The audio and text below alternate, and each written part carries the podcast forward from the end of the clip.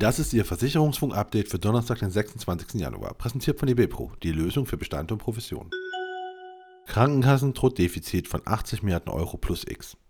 Der Verband der Ersatzkassen warnt auf seiner Neujahrspressekonferenz vor einem erheblichen Finanzloch in der gesetzlichen Krankenversicherung. Würden vorgeschlagene Maßnahmen zur Entlastung nicht umgesetzt, steuerten die gesetzlichen Krankenkassen auf ein Defizit von 30 Milliarden Euro plus X, so Verbandschef Uwe Clemens. Das würde einen Anstieg der Zusatzbeiträge um mehr als 2 Prozentpunkte bedeuten. Finanzanlagenvermittlungsverordnung Novellierung verzögert sich. Die Änderung der Finanzanlagenvermittlungsverordnung wird sich auf Ende März verschieben. Das bestätigt das Bundeswirtschaftsministerium auf Anfrage des AfW. Demnach hätte es Verzögerung bei der Abstimmung des Verordnungsentwurfs gegeben, sodass sich der Bundesrat nun wahrscheinlich erst am 31. März damit befassen wird. Der Verordnungsentwurf selbst liegt noch nicht offiziell vor. Einhergehend damit müssen Finanzanlagenvermittler nach 34f GWO voraussichtlich erst ab April die Nachhaltigkeitspräferenzen ihrer Kunden erfragen. FEMA erweitert Vorstand. Der Maklerverbund FEMA vergrößert seinen Vorstand. Zum 1. März soll Dr. Johannes Neder zum weiteren Vorstand der FEMA EG bestellt werden.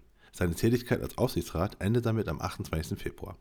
Der 40-Jährige soll im Führungsgremium zunächst das Ressort Produktmanagement Marketing von Vorstandschef Hermann Hübner übernehmen, das weiterhin unter der Abteilungsleitung von Markus Gollwitzer bleibt. Nach der Einarbeitung, voraussichtlich im zweiten Halbjahr 2023, soll Neda weitere Ressorts auf den Schreibtisch bekommen. HDI Industrieversicherer mit neuer Leitung des Finanzressorts. Mit Wirkung zum 1. März übergibt Thomas Stöckel die Leitung des Finanzressorts der HDI Global Specialty SE an Dr. Christian Hermelingmeier. Dieser wurde bereits zum 1. Januar vom Verwaltungsrat als geschäftsführender Direktor ins Führungsgremium der HDI Global Specialty SE berufen. Dr. Hermelingmeier wird diese Funktion zusätzlich zu seiner Rolle als Finanzvorstand der HDI Global SE ausführen. Thomas Stöckel scheidet im besten gegenseitigen Einvernehmen aus dem Unternehmen aus, um sich neuen beruflichen Herausforderungen zu widmen. Zurich will Unternehmen beim Klimaschutz unterstützen. Zurich Resilience Solutions und South Pole arbeiten künftig zusammen. Die Risikoberatung aus dem Haus der Zurich will mit dem Anbieter von Klimalösungen Unternehmen ein Angebot im Zusammenhang mit dem Klimawandel offerieren.